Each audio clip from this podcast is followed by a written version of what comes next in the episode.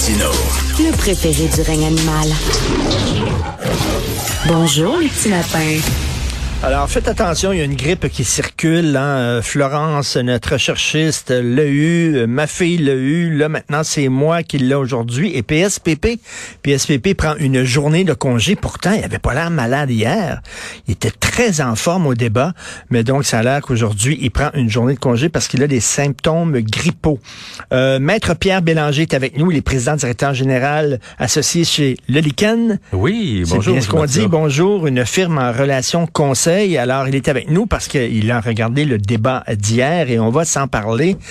Euh, C'était moins cacophonique, tout le monde le dit. Oui, je crois qu'on a tiré des leçons du premier débat qui, je pense, qui était un peu à certains égards, à certains égards, un peu, un peu irritant. Là, à un moment donné, quand tout le monde parlait, là, puis ça avait l'air un peu, euh, c'était un peu difficile le premier débat.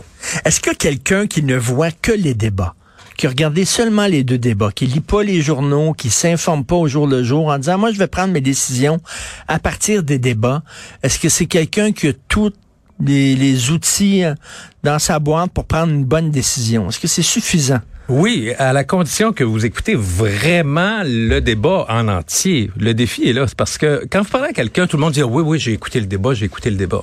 Mais quand on fait des sondages, on se rend compte que souvent les gens vont regarder les dix premières minutes du débat. Ils vont regarder comment les gens sont, comment ils sont positionnés, leur non-verbal.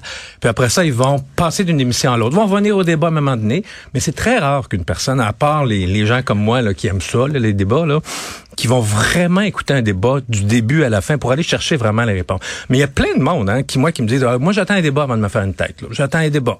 Mais à- après avoir vraiment échangé avec ces gens-là, on se rend compte qu'ils n'ont pas vraiment écouté tout le débat. Ben, au début, là, ils disent, euh, je vais écouter le débat, puis je vais être attentif, puis tout ça. Puis après ça, ça commence à jaser.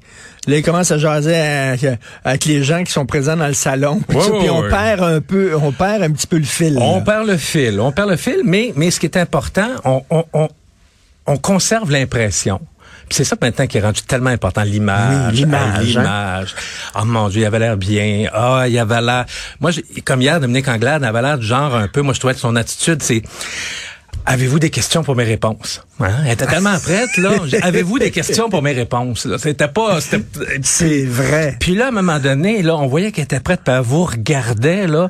Puis ça en était, certains l'ont remarqué, un peu malaisant. Moi, j'ai- à un moment donné, je voulais lui dire, écoute, c'est un débat. C'est pas un discours. Ben, regarde, regarde les gens à côté de toi, là. Débattez, s'il vous plaît. Parce qu'elle elle tenait son lutrin, là. Puis Ah, là, avant, là, avant le débat, elle s'est filmée en train Oui. de danser, puis tout ça. Puis tu sais, comme elle voulait oui. montrer là, que là, là, je suis là, là. Et elle a une énergie débordante. Moi, je peux, s'il y avait vraiment un, un carton de données pour l'énergie, je pense qu'elle le remporterait haut la main. Maître Bélanger, les deux débats, celui de Radio-Canada, celui de TVA, ont commencé par l'environnement. Oui. C'est assez spécial, ça, parce que euh, euh, je pense que ça interpelle peut-être les politiciens, ça interpelle peut-être les journalistes. Pas sûr que monsieur et madame tout le monde s'intéresse tant que ça à l'environnement. Je crois que euh, je pense que c'est vraiment il y a une grande différence générationnelle. Moi j'ai des, des, des jeunes chez nous de 22, 20, 26 ans et pour eux vraiment euh, le débat euh, le- l'environnement, la question environnementale, c'est vraiment quelque chose d'existentiel, c'est vraiment important. Mais pour, je dirais, la grande majorité des gens, vous avez raison, présentement, c'est c'est l'immédiat. C'est c'est c'est le panier d'épicerie, Ben c'est oui. l'inflation. Ce sont des choses beaucoup qui les touchent là, présentement directement, qui, qui les touchent beaucoup plus. Et d'ailleurs, c'est pour ça on part, on se sent comme obligé de partir sur l'environnement parce que c'est important de parler de Ben l'environnement. oui, c'est bizarre Mais que vous- les deux réseaux ont eu la même idée de partir sur l'environnement. mais je sais pas si vous remarquez, à un moment donné, le débat restait quand même assez superficiel sur l'environnement. Puis à un moment donné, bon, une fois qu'on a sorti quelques images, parce que l'image est importante, on sort la marque de voiture qui est populaire puis qu'on va taxer. Et puis euh, après ça, on n'en parle plus vraiment. là. Et, et là où ça s'allume et là où les passions sont là, ben c'est tout pour les dossiers identitaires, la langue, l'immigration, tout ça. Puis ça, on garde ça vers la fin. Oui, parce qu'on sait que ça, ça va être vraiment, ça en général, ça donne lieu à des débats intéressants. Ça vient nous chercher. Ça vient nous chercher. Puis on sait qu'il y en a qui sont très bons là-dedans. Et euh, en, en particulier PSP, euh, P, euh, Monsieur Saint- Saint-Pierre Plamondon, euh, il est très, euh, on le voit, là, il est à l'aise. Puis il a hâte à cette question-là. là. Il y en a d'autres, au contraire, ben, je pense que c'est vraiment embêtant pour eux. là. Je regarde M. Duhem Hey, hier. Il n'y a rien à dire là-dessus. Il y a rien à dire. Puis moi, je l'ai trouvé honnêtement hier. Il avait l'air. Il avait l'air un peu comme il se demandait qu'est-ce qu'il faisait là. Mais tu sais, il est là pour le troisième lien et la pandémie. Il a sa pandémie alors que c'est fini, c'est terminé, c'est derrière Oui. nous. Là, il est là, puis après ça, on dirait qu'il est pas là. Il n'y Ah, a rien puis à dire sur plein d'autres sujets. Puis il était nerveux. Je sais pas si vous avez remarqué, à un moment donné, il y a quelqu'un, quand il y avait un des, des, des, des- de ses adversaires qui parlait, il avait l'air surpris. Il sursautait quasiment. J'ai dit, mon Dieu, j'ai dit, il avait l'air vraiment nerveux. Alors, ce que je me serais attendu, normalement, après un deuxième débat, bon, la glace est brisée. Euh, il y avait juste M. Legault qui avait vraiment de l'expérience dans les débats.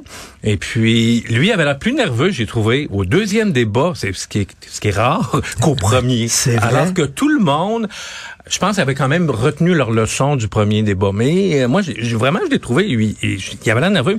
Il faisait à un certain moment, j'étais un peu inquiet pour Euh, lui. Même toute la, toute la fin là, sur l'immigration, sur la langue, sur la laïcité, il n'y a pas grand-chose à dire. Et effectivement, on se demandait, coudonc, as-tu bien fait de l'inviter? Euh, Monsieur Legault, je pense qu'il a lu les éditoriaux euh, au lendemain du premier débat. Oui. Il, avait, il était moins bougon. Euh, je crois qu'il s'est vraiment préparé pour ce débat-là. Et puis, euh, quand j'ai regardé le débat hier, je, je- je le voyais, j'ai dit, il a souri au début. Ah, j'ai dit, ça va être bien. J'ai dit, il a compris. Puis ça a duré euh, la première question. Il est revenu euh, immédiatement. euh, bon, je voyais le, le petit rictus qu'on connaît, là, qui serre un peu la bouche. Là. Oui. Hum, je dis, mon Dieu, non, le- vraiment... Le, On dirait qu'il avait avalé. Tu sais, quand, quand il fait ça, on dirait qu'il y a un citron. Là. oui, il a mordu un citron. Puis le naturel revient au galop, puis il dit, puis, puis son nom verbal dit, mon Dieu que j'aime pas ça les débats, mais il faut le faire. Effectivement. En même temps, il est la cible de toutes les attaques, C'est certain. C'est pas évident. C'est certain, mais au moins hier, je trouve qu'il a euh, défendu son bilan, il a contre-attaqué. Il a pas uniquement dit, ben là, écoutez, moi je suis un peu comme le punching bag, puis c'était un peu ça le premier débat. Il disait, bon, tout le monde va m'attaquer, puis je me laisse attaquer. Mais non, il faut défendre Sur la pandémie, quand il a dit à Éric Duhem, euh, combien d'aînés vous auriez sacrifié, Ouais. c'était fort comme Ça, fort. Il y, a eu, il y a eu hier, moi, je trouve, des quelques, quelques bons jabs là, qui, qui a réussi à, à retourner. Là. Et euh, PSPP, vous l'avez trouvé comment? Ben, lui, c'est, c'est, sa position est très plaisante. Il n'y a rien à perdre. On l'avait enterré déjà avant le début de la campagne. Donc, c'est un peu comme, écoutez, je suis toujours en vie, je suis toujours là. Alors, donc, euh, il n'y a pas de pression. Euh, il, il peut vraiment sortir son, son, son message. Et son message, il peut parler, enfin, un, un chef souverainiste peut parler sans aucun, au- au- aucune arrière-pensée. euh, de- l'indépendance. C'est son, il martèle l'indépendance. Il veut ramener au bercail les, euh, les, les souverainistes. Et, et il a une belle opportunité que François Legault lui a donnée quand à un moment donné, François Legault s'est campé dans le camp fédéraliste. Ça n'a pas dû plaire, plaire à tout le monde. Ça, les candidats, certains candidats vedettes qu'on connaît.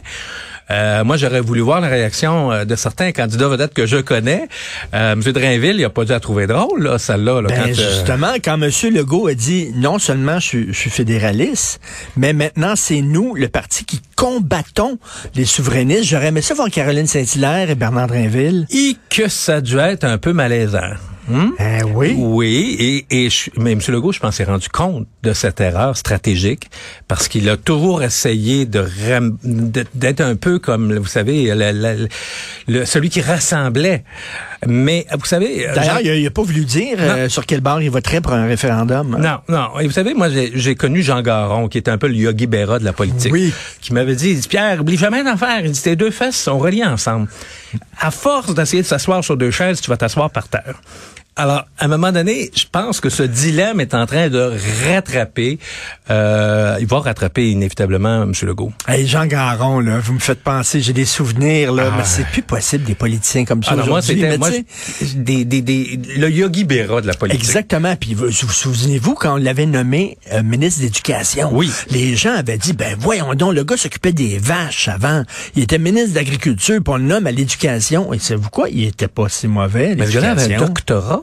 D'une université britannique. Les gens oublient ça. Ce gars-là était un être érudit qui connaissait ses dossiers, mais il nous sortait des choses parfois euh, vraiment là. Il était coloré. il était très coloré. C'était une autre époque. C'était Vraiment. époque, ouais. Euh, euh, gagnant, un perdant euh, d'hier du débat? Euh, ben moi, je pense que Duhem, c'est on voit qu'il stagne, c'est difficile, c'est Oui. difficile.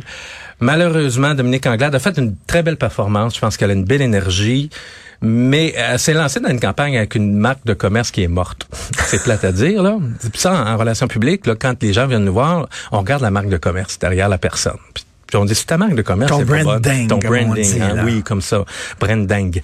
Et puis, euh, quand ton branding n'est pas bon puis est pas fort, c'est très difficile. On, on, on vous écoute plus. On vous écoute pas.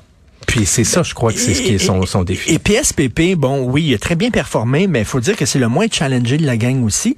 Et on dirait qu'il joue sur une autre patinoire. Ouais. Tu sais, parce que lui, c'est la souveraineté puis tout ça, puis les autres, ils parlent même pas, on dirait, là, en disant, t'es dans, sur une autre planète, euh, t'es sur une autre patinoire, et effectivement, il... Et, et il joue sur le fait aussi, vous savez, à un moment donné, les Québécois, ils votent là parce qu'ils ont le goût d'envoyer un message, parce qu'ils trouvent quelqu'un de sympathique. Puis je pense que les Québécois veulent pas faire l'erreur qu'ils avaient faite quand ils avaient manqué de détruire le Bloc québécois parce qu'ils avaient trouvé sympathique Jack Layton. Vous vous souvenez de ça? Oui. Et des gens, pendant des mois, ils sont allés voir M. Duceppe. C'est M. Duceppe qui me racontait ça. Puis il me disait, écoutez, on voulait envoyer un message, mais on voulait pas détruire le Bloc. Puis ils ont eu peur parce qu'ils ont, ils ont quasiment détruit le Bloc québécois.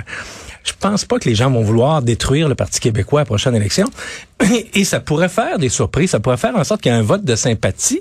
Difficile à chiffrer, mais dans une bataille à cinq, là, tout peut arriver. Et euh, en terminant, euh, c'était quand même assez particulier de voir à quel point François Legault veut que ça soit un duel. Gabriel Nadeau-Dubois, François Legault, c'était évident hier. C'est évident, puis je le comprends, parce que quelle belle opposition. Euh, On, on essaie de choisir notre opposition. Oui. Ça serait extraordinaire, Gabriel Nadeau-Dubois. Ben, une opposition qui va toujours Ben rester dans oui, l'opposition. Puis qui aime les taxes, puis qui est de gauche, puis qu'on peut vraiment mettre dans un coin. C'est sûr que pour M. Legault, c'est ça qu'on veut. Effectivement, donc lui, il veut transformer ça en, en droite-gauche. Si Oui. vous avez peur des woke, Ben oui, je ben, suis le rempart. Ben contre- oui, je, je, je vais vous rassurer. Tout à fait. Et euh, bon, euh, c'était et pour dimanche, euh, vous attendez quoi? Vous attendez à quoi pour Pas dimanche? grand chose. Ça va être, euh, il y aura pas, j'ai l'impression qu'il y aura pas vraiment de débat. Alors chacun va essayer de se montrer sur un look. On essaie de refaire Plus le coup de Jack. Layton, hein, le coup de Jack Layton, un capital de sympathie dernière minute là, qui va vraiment. qui- alors on va y aller probablement essayer d'attirer l'attention sur notre vie familiale, nos, nos origines, quelque chose là, qui vient chercher la Parce que parce que c'est une émission bizarre, hein, tout le monde en parle. Ouais. C'est une émission de variété, c'est une émission d'information. C'est une émission d'information, mais c'est très difficile, moi je trouve, de faire un débat, euh, de faire, de créer un débat dans ce genre d'émission là. En tout cas, c'était très intéressant de vous parler. Maître Pierre euh, Bélanger, président directeur général associé chez Lelican. Merci beaucoup. Merci Très beaucoup. le fun. Merci. Bonne journée.